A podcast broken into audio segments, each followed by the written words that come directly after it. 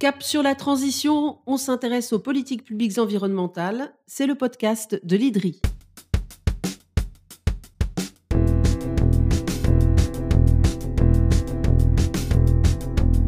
Notre sujet du jour est une affaire sensible et douloureuse à la fois pour les ménages et les entreprises ou les industriels.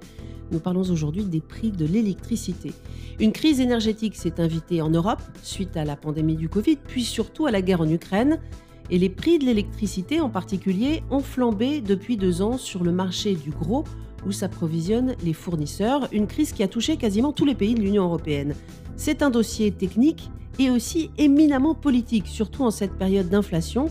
Alors on en parle beaucoup en France, mais la crise a également accéléré les projets de réforme du marché européen de l'électricité. Et la transition écologique dans tout ça, pas mal de questions que je vais poser à Andreas Rüdinger qui m'accompagne aujourd'hui.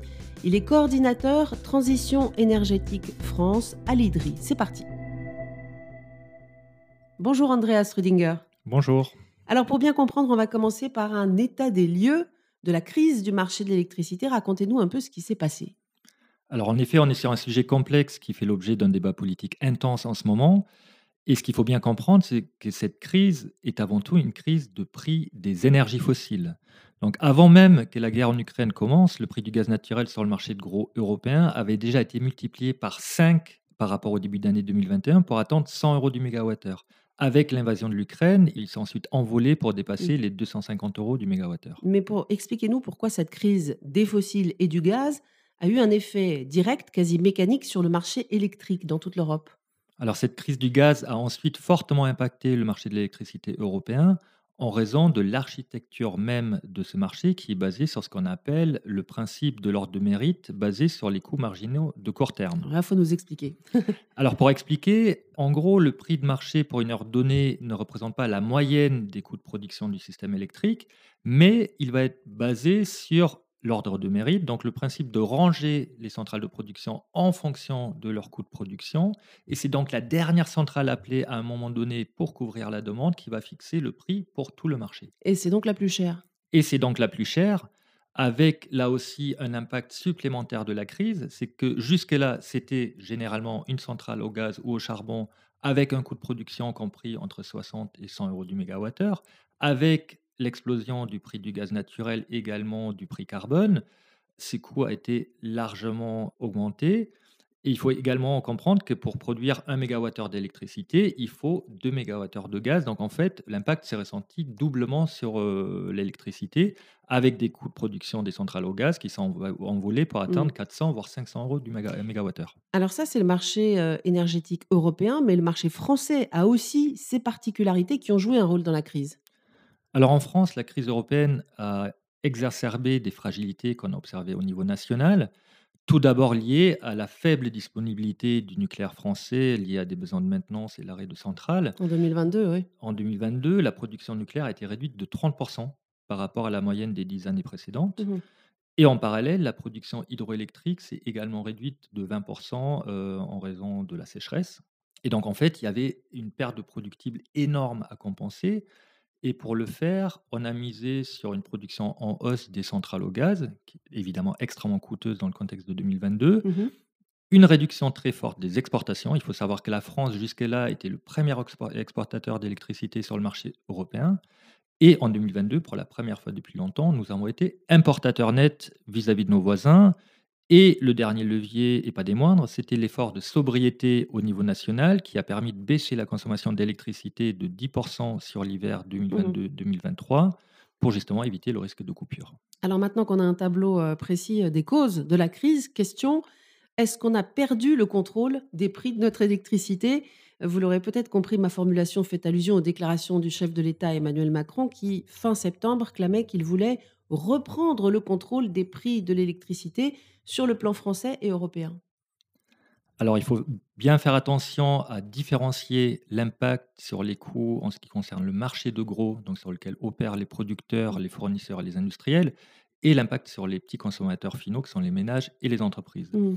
En France, si le prix des marchés de gros a fortement augmenté, l'impact de la crise a été largement amorti pour les consommateurs finaux, Donc, selon une note du Trésor, euh, c'est le budget de l'État qui a absorbé la moitié de l'impact de la crise Mmh et la quasi-intégralité pour les ménages.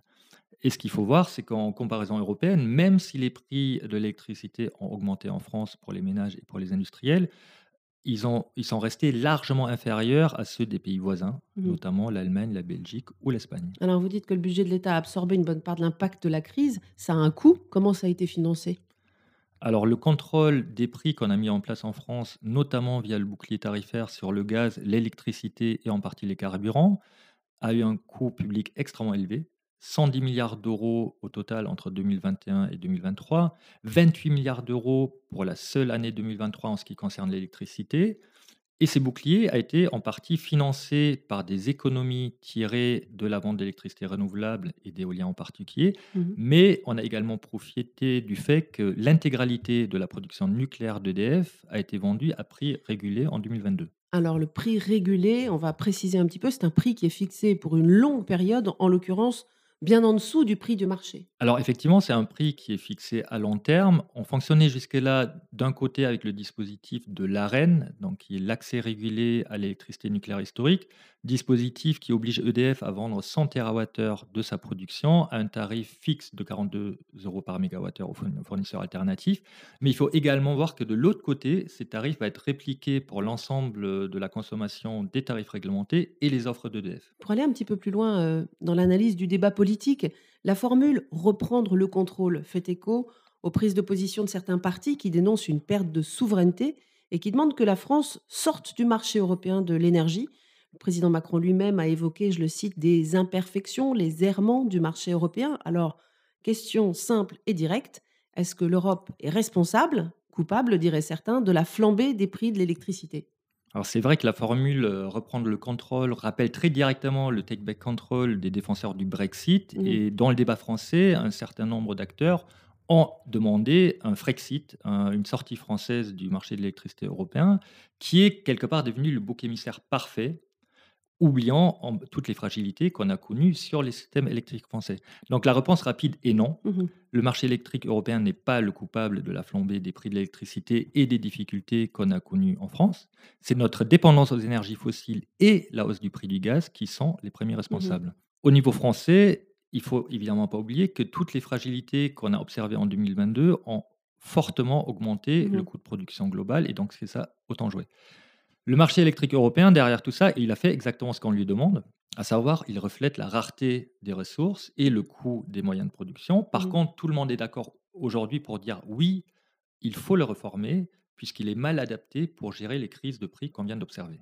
Alors comment a- a- la Commission européenne a-t-elle répondu justement à la crise? Alors, l'Europe a tout d'abord mis en place une boîte à outils permettant aux États membres de corriger a posteriori les défauts de ce marché. C'est-à-dire qu'on a mis en place des outils qui permettent de capter les revenus excessifs pour certains producteurs pour ensuite les redistribuer Mhm. à l'ensemble des consommateurs et ainsi stabiliser les prix.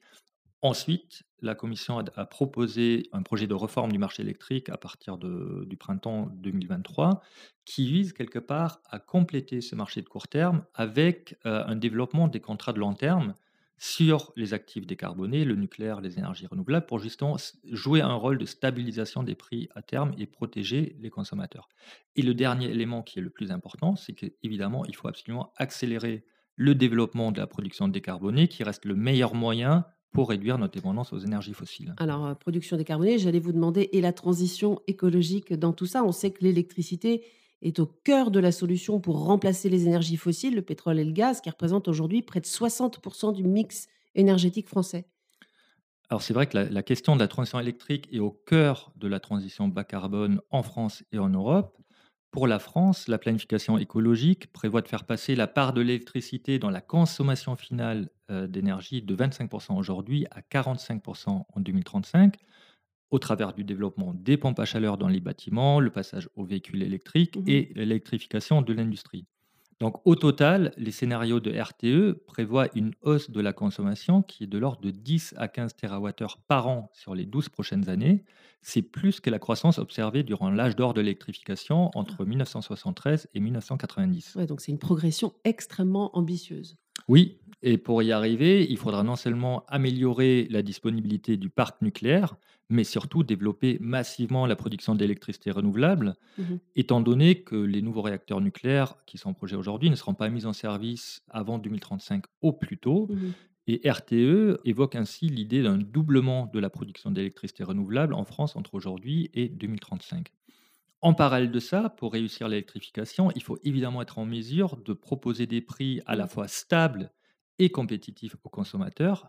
C'est particulièrement important pour les industriels qui doivent investir dans des nouveaux é- équipements, mais c'est aussi important pour les entreprises et les ménages qui vont investir euh, dans des pompes à chaleur, dans des véhicules électriques et autres équipements. C'est une équation qui s'annonce, heu, forcément compliquée.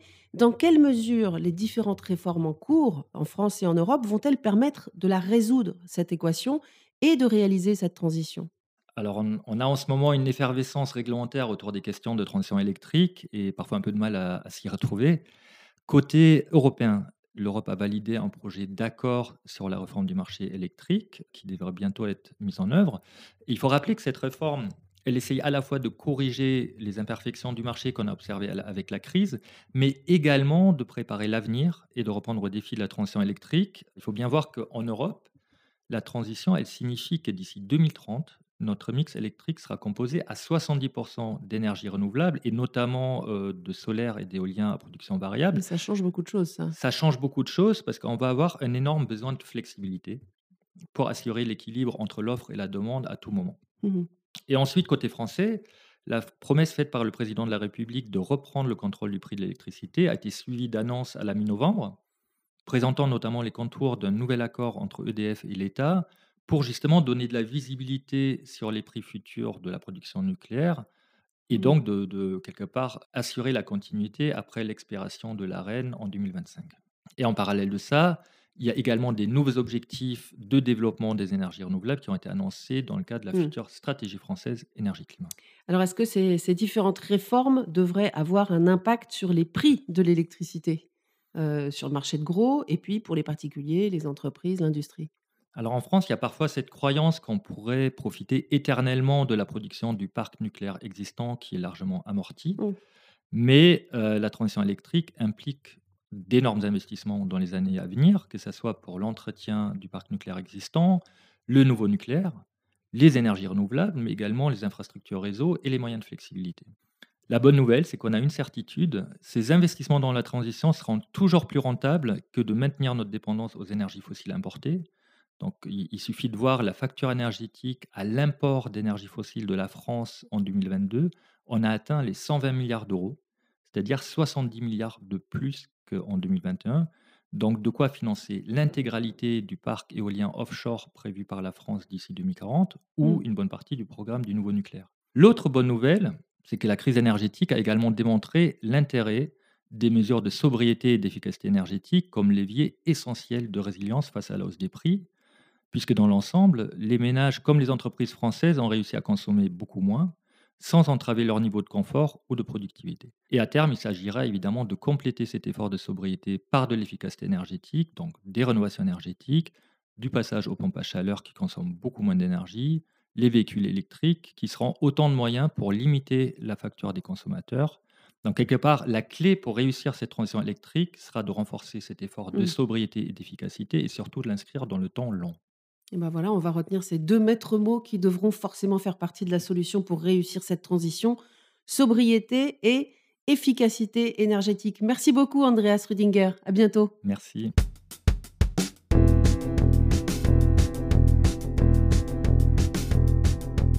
C'est la fin de ce podcast. Pour mieux comprendre les prix de l'électricité, vous retrouverez cet épisode ainsi que tous les podcasts de l'IDRIS sur le site de l'Institut ou sur les plateformes d'écoute. À très bientôt pour un nouvel épisode de Cap sur la transition.